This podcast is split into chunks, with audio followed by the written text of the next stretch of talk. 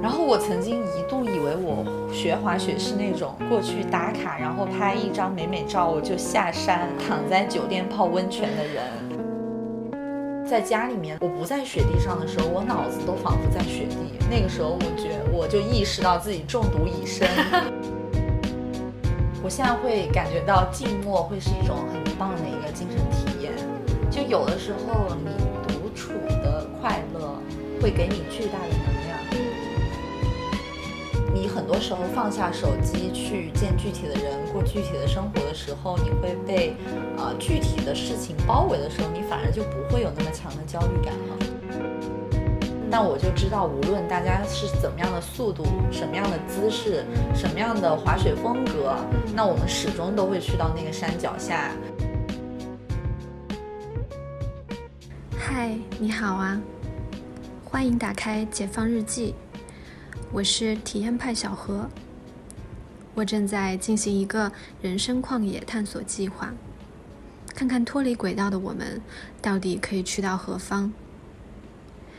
这里有我的心路历程，也会邀请同样在旷野里奔跑的小伙伴来一起对话。每一期都有一首我喜欢的歌送给你们，希望可以给你带来旷野的微风。感谢你的喜欢。大家好，我是小何。这一期的嘉宾呢，他是我们湾仔谷爱凌。这个标签太大了，太大了，谢谢，谢谢小何同学的邀请。谷爱凌拿了冠军之后，好多人都去滑雪，都去各种地方去打卡。下，但是我觉得开开同学有了他不一样的体验，因为他有一句话让我觉得印象挺深刻的。他说。滑雪会是刻在我生命中的一件事情，从现在开始一直在我的生命当中，我觉得挺动容的，因为我从小就是一个。兴趣虽然广泛，但是没有一件事情可以让我有这样伴随终身的感觉。我现在觉得有时候有一些话说出去还是要为他负责的，就是 我希望以后每一个雪季你都可以看到我打卡全世界每一座雪山，好吗？哇，天呐，这个当然这个是愿望哈，就是希望我能做到，希望我能做到。呃，我是一个契机下，跟一个没有疫情的情况下，每年都会雪山去打卡的一个朋友聊了天，然后做了一些 study，嗯，然后在半个小时内呢，就把所有的雪具行程全部都排好了，行动力好强。然后就是一件冲动之旅。然后我曾经一度以为我。学滑雪是那种过去打卡，然后拍一张美美照，我就下山躺在酒店泡温泉的人，把每一套雪服都拍一遍。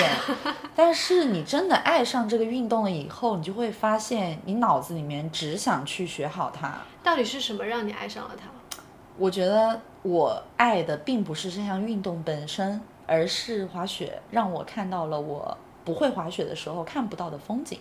我是一个极度恐高的人啊！真的，你恐高的？极度恐高，就两米以上，在我看来已经可以让我发抖了。天哪！对，没错，就是这样一个人菜瘾又大的人，去到了一个白色鸦片的场地。哎，说起这个，就是因为双板入门是相对来说更加简单一点的，嗯，会更加轻松一点。但是我当时不知道为什么，我就对自己特别有信心的选择了单板。单板帅啊！我是忐忐不安的心态去学，但是没想到你会了就是会了，就是你前面会有很多挫折，但是你会换刃了以后，你可以自然的滑行了。嗯，第一次站在最高的那个山峰上的时候，你害怕吗？非常害怕，老实讲，实不相瞒，真的，我在那边做了很长时间的心理建设。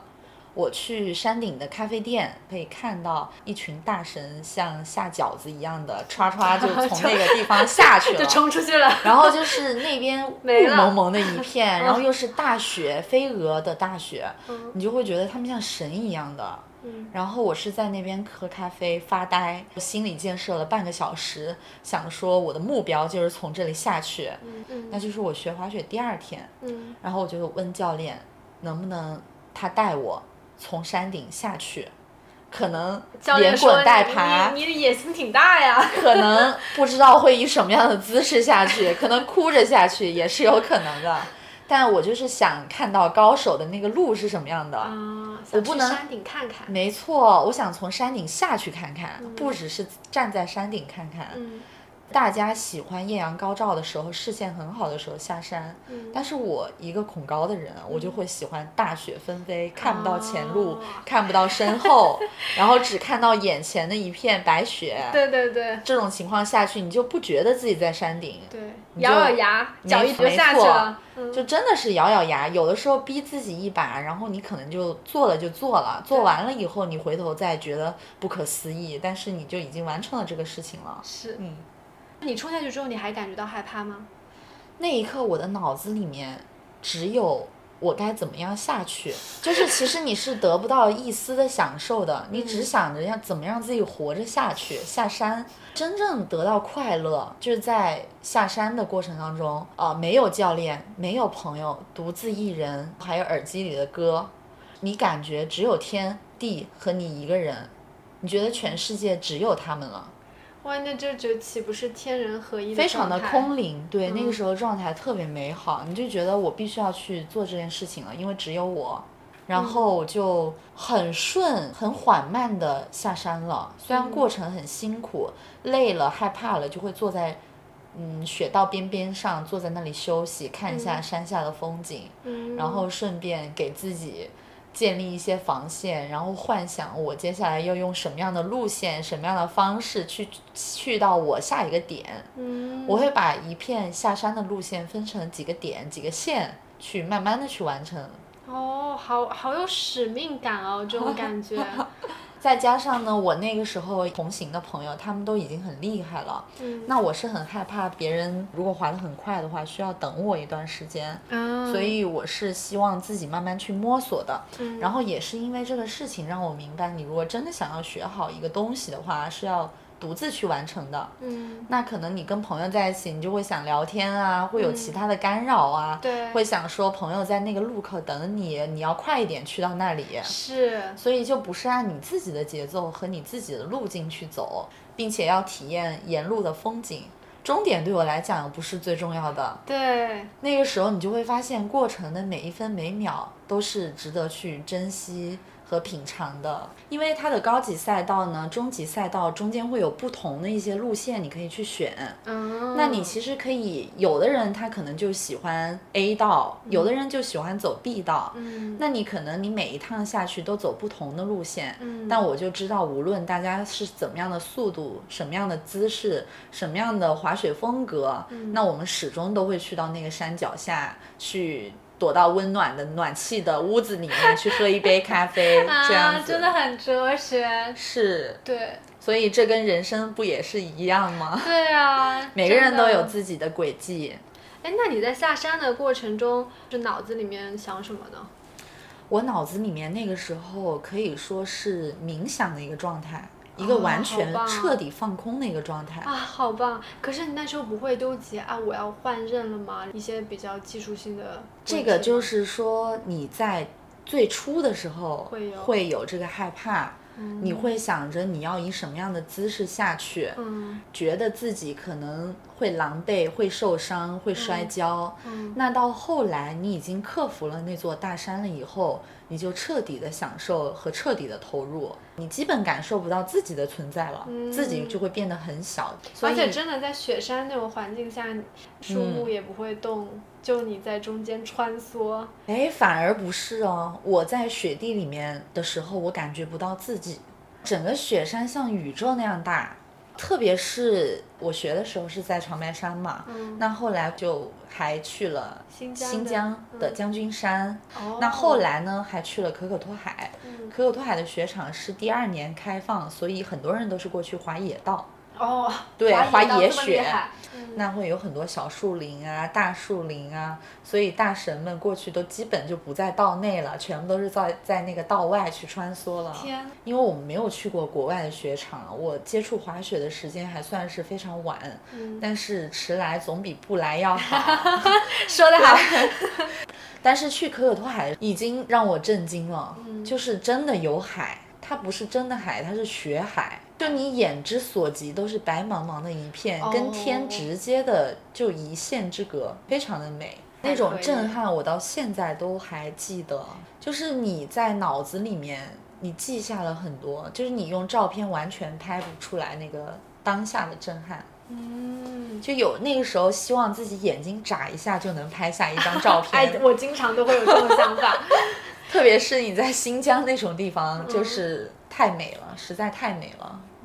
哦，这两年疫情好像有两样东西一定是非常火的，一个是冬天的滑雪，一个就是露营。没错没 错，这两个应该是上了热搜。对，是。但是我本身是一个特别反主流文化的人，就我会喜欢小众的东西，包括那个时候，因为还没有冬奥会还没有正式开始嘛，我开始学滑雪的时候，后来热度起来了以后，我反而就会真的去思考，我是因为热度去做这件事情，还是我是真的在其中得到了快乐？嗯，比如我在家里面，我不在雪地上的时候，我脑子都仿佛在雪地，那个时候我觉我就意识到自己中毒已深。就真的不是其他的外力在促使我去做这项运动，真的就是自己在这个过程中得到了，呃，在其他的运动得不到的这种快乐。我现在会感觉到静默会是一种很棒的一个精神体验。嗯，就有的时候你独处的快乐会给你巨大的能量。嗯，以前我可能呃生活被填满。被工作、被朋友啊，然后被各种鸡毛蒜皮的小事情包围，那那个时候你是没有办法去静下心来去思考，去真的是去思考自己内心需要什么。你你会听到很多正确且聪明的话，但是你回过头来会想说那些其实是没有任何价值的，它会让你远离你自己真实的内心世界。对，那你有时候远离自己，其实本身就是一种罪过。你就是要不断的找到自己。你跟任何人相处，你跟家人、跟朋友、跟恋人相处，其实最重要的就是让你更加接近你自己。所以，对，所以其实我们永远都是在寻找一个内心的平静。那很多时候呢，我又会觉得人生其实是没有意义的。当然，这个观点不一定。不一定正确，但是我很长一段时间都是这样认为的。那为什么你可以把你自己的生活安排的这么多姿多彩，然后这么妙趣横生？那无非就是你要在没有意义当中去寻找它的意义。嗯，然后你会关心起一些。小事情，你会关心你家周围有没有新开什么不错的法餐店，然后哪一家汉堡做的好吃，哪一家牛排做的不错，然后跟朋友下一次可以去哪一家喝一点小酒，聊一下小天。所以你开始关心起了自己附近的生活，开始在一些日复一日无聊的生活中寻找到一些呃微妙的快乐。对对，在一些熟悉的事情上寻找到。那些快乐是的，嗯，那些才是比较实实在在的快乐。没错，因为我们现在正在经历着一场巨大的虚无。真的，现在越来越多的人他都会想法说及时行乐。没错啊，那及时行乐，我觉得落到实处就是关心你身边的小小的事情，关心你身边的人，关心你自己最重要的事。是的，是的。你有没有觉得说你在很从一个主流的每天朝九晚五，甚至会经常 OT 啊这样子的状态，然后抽离出来，嗯，过自己真的想要过的生活的时候，你会是什么样的心境的变化呢？我很好奇。我觉得挺自由的，有一种选择的自由。我虽然我没有在上班，但是我还是有在工作嘛，嗯，所以我需要去。安排我这个工作的时间，那在此之外，我就会按小时的可能来排我的一些行程。我是真的感受到你的行程太满太满了。最大的一个不同，我是觉得我在选择。就是你上班的时候，可能很多事情是你被动在做的，你只能在被动中去采取一些主动的行动。是。但是现在的话，比如说我今天找你录播课，都是我主动发起的一些事情。没错。啊，然后还有之前见的一些朋友，都是我主动的想要去跟他们进行一个连接。嗯。然后每一次连接都会有我超乎意料的结果。嗯。然后我也会经常想说，现在做 part time 的话，其实就是。收入上确实不如以前，嗯，但是就回到我们之前那个问题，我到底需要多少呢？没错，其实我觉得我这段时间，呃，物欲降降降了还蛮多的。就我本身也不是一个物欲特别特别多的人，但是你在上班的时候，其实你会有那些呃想法，说我要买一个好的包，我要。穿的就是体面，对，非常体面，就会你会有那种需要，其实就是那种工作环境让我们体会到先进罗衣后进衫，你必须要把自己打扮的看上去特别靠谱，它是你的一个身份，并不是最 follow your heart 的一个选择。对，其实当时作为那样一个身份来说，我这感觉也是良好的。你把自己整理好了之后，其实你就感觉你自己是那样子的嘛。没错。但你脱离了那个环境之后。呢，就会有一种虚无的感觉，是你不知道你是谁。我就想说，我是不是得有一些啊自己的东西？我需要跟一些就是真的人去产生一些连接，和一些我真正喜欢的事情去产生一些连接。我人生第一个梦想其实是想做心理学家。哇哦！后来呢，我还想做呃甜品师，因为我觉得大家吃的甜品都很开心。嗯。所以我觉得做这个事情会让我觉得幸福。嗯。再后来呢？我又想当婚礼策划，嗯，我又觉得这件事情，你想做的事情都是跟幸福两个字紧密相连的东西。对，就是我自己当当事人的时候，其实我是有一些尴尬或者是局促的。但是如果我去做这件事情的话，我会觉得非常的开心。嗯，我后来总结，我所有想做的事情，我都是想让大家去开心。那你是一个充满了能量和 powerful 的女孩。对别人的快乐可以就是 recharge 我。非常好，这个就是我是我很欣赏的特质。其实你的时间能够自己支配的话，自由的职业是最不自由的。对，嗯，是的。我始终觉得很多人，首先他不知道什么是自由，对。其次是，就算他知道什么是自由，他接不住这个自由。是的。我今年的状态特别的好，虽然我可能在传统的意义上。正事上面有太大的突破，在工作上啊，还是事业上，但我觉得它就是在我人生的长河里面充满了意义。我会问自己，我到底要什么？我自己是什么？我可以给别人什么？我可以给这个社会带来什么？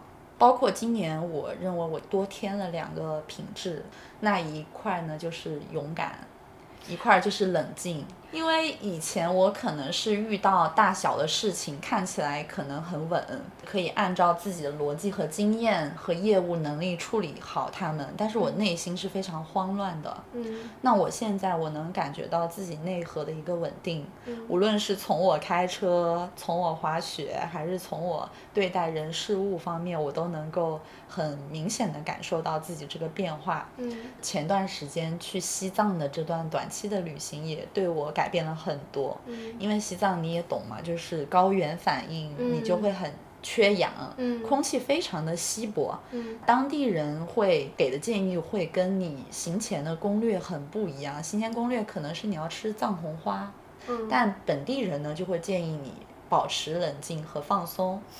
那我觉得其实冷静是非常好的特质，它可以帮你顺利的过渡缺氧期。啊，很多时候越紧张越容易缺氧。没错，而且我们的工作都是说跟人打交道比较多的工作嘛。嗯。那你其实，在社交的一个过程当中，你对自己来讲是一个缩小自我、放大他我的一个过程。嗯。你的能量会被透支的比较多。嗯。那这个时候呢，独处的时候，我会感觉自己整个人都变得非常的柔软，变变得。非常的温柔，而且你会爱上你身边的一切。就是我在海滩漫步的时候，我即兴就可以坐在那个沙滩上面，你的头发、你的衣服、你的脚趾丫被沙子包围，你都是享受的。哦，哇，你这个形容真的让我有一种身临其境的感觉。对我，我现在也会有有你类似的感受，在你一个比较放松的时候。我会觉得自己的善意也会变得更多，因为之前工作的时候，其实你还挺容易有情绪病的，就任何一些不在掌握中的事情，你就会变得很稍稍微一碰就会。你可能要同时处理十到甚至是二十件事情摆在你面前，而且不可控的因素太多，因为大家都是需要协作。但是真的，当你跳出那个环境之后，最近很多前同事见了我都说我。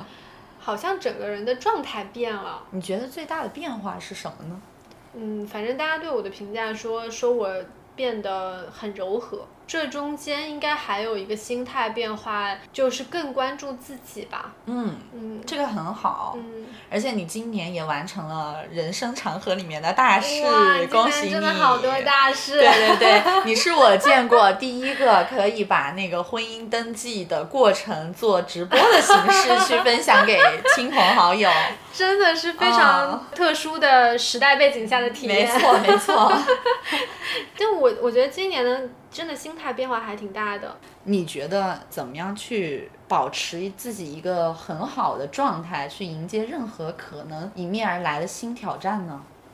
呃，是要有一种开放的心态吧。我觉得接受这种变化，是因为你没有办法抗拒这些时代的潮流，这些大风大浪，你只有接受它，因为。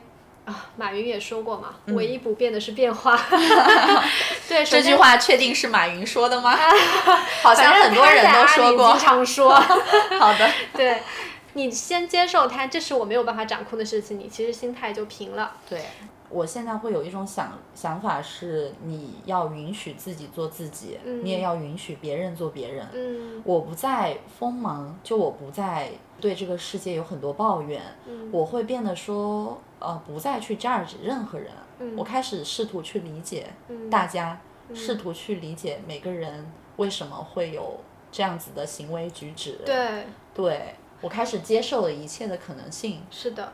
当然，我也意识到，其实朋友其实是其实是需要通过筛选出来的。嗯，你朋友很多的话呢，你会需要花时间、花精力去维护。嗯，那你跟自己相处的时间就会变得很少很少。嗯嗯。嗯，那其实我现在会更加在意跟朋友的一个长期主义的一个维护，就跟大家每周周见，一期一会，定期交流各自的变化，各自的一些心得想法，对我来讲是一种充分的养料。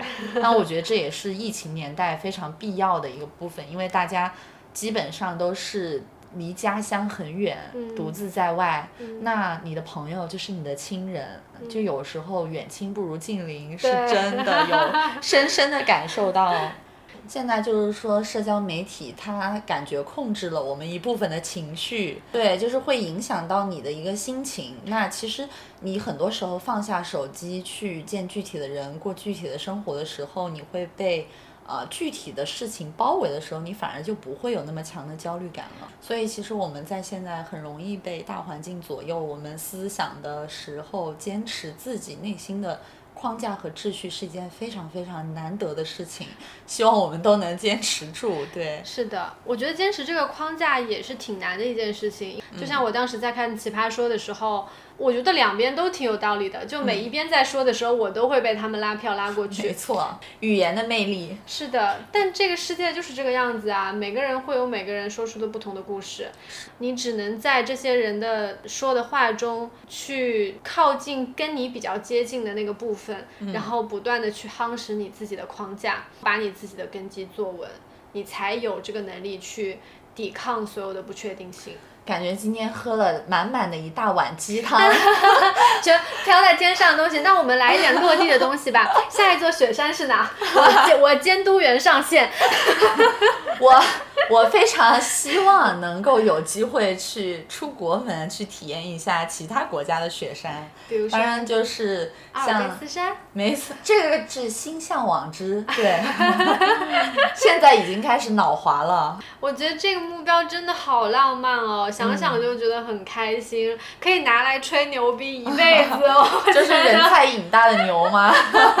而且我现在可能是因为生活在海滨城市吧，我对山和雪就有一种原始的向往。对，就是山可以让我特别的安稳，然后雪又会让我特别的亢奋，就是两个东西同时出现的时候，我就已经欲罢不能了。嗯，就没有办法抵抗它的魅力。它真的已经不是一项运动了，它就是一个可以让我随时充满能量、随时打满鸡血的一个 好去处。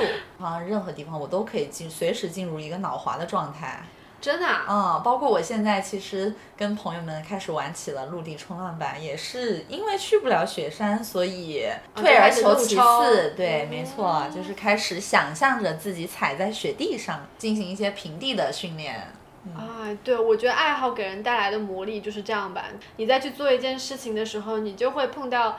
自己同频的人，嗯，然后不断的精进自己的技巧，是，而且很多运动里面的技巧，我感觉跟生活里面某一些道理是相通的。对，其实如你所说，我觉得知识体系结构越完整的人。就是他对生活啊，对大是大非的感知力啊，以及他的智慧和他的定力会更加强一些。是，所以任何我现在不会给自己受任何的限。任何事情，只要不是影响我的生命安危的事情，我想我都是乐意去体验的。嗯，很好，为你鼓掌。那你也有你的热爱呀！你在讲你热爱和你擅长的事情的时候，你也是发光发亮的一个状态啊，笑意盈盈。所有让你感到幸福、让别人感到幸福的事情，你都是热爱的。你这个嘉宾怎么回事？喧宾夺主，到底谁是主持人啊？你太会问问题了。在你问我的过程当中，我又有很多新的思考。哇，很感谢。真的，今天我们也聊了挺久的，非常感谢今天开开来到小何的哦，没有，今天其实是小何来到了开开的客厅。欢迎常来，摆烂的客厅。我们聊的是挺多的，但是虽然不知道这些对大家的幸福快乐有没有帮助，当然我相信大家会对感受到我们传播的能量。嗯，哎呀，我们这这一期的嘉宾真是太会说话了。谢谢小何同学的邀请。好的，那我们下期再见，拜拜拜拜。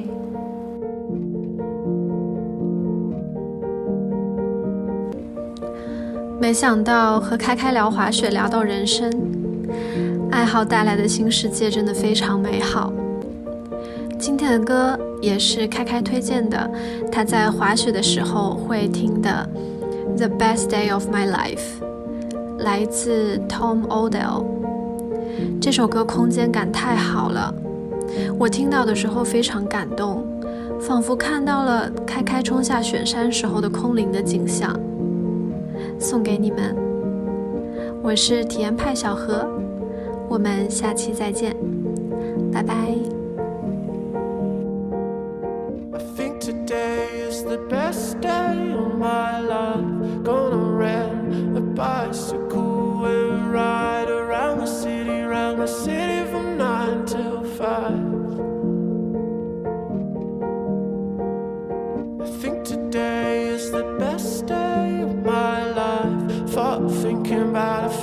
and roll.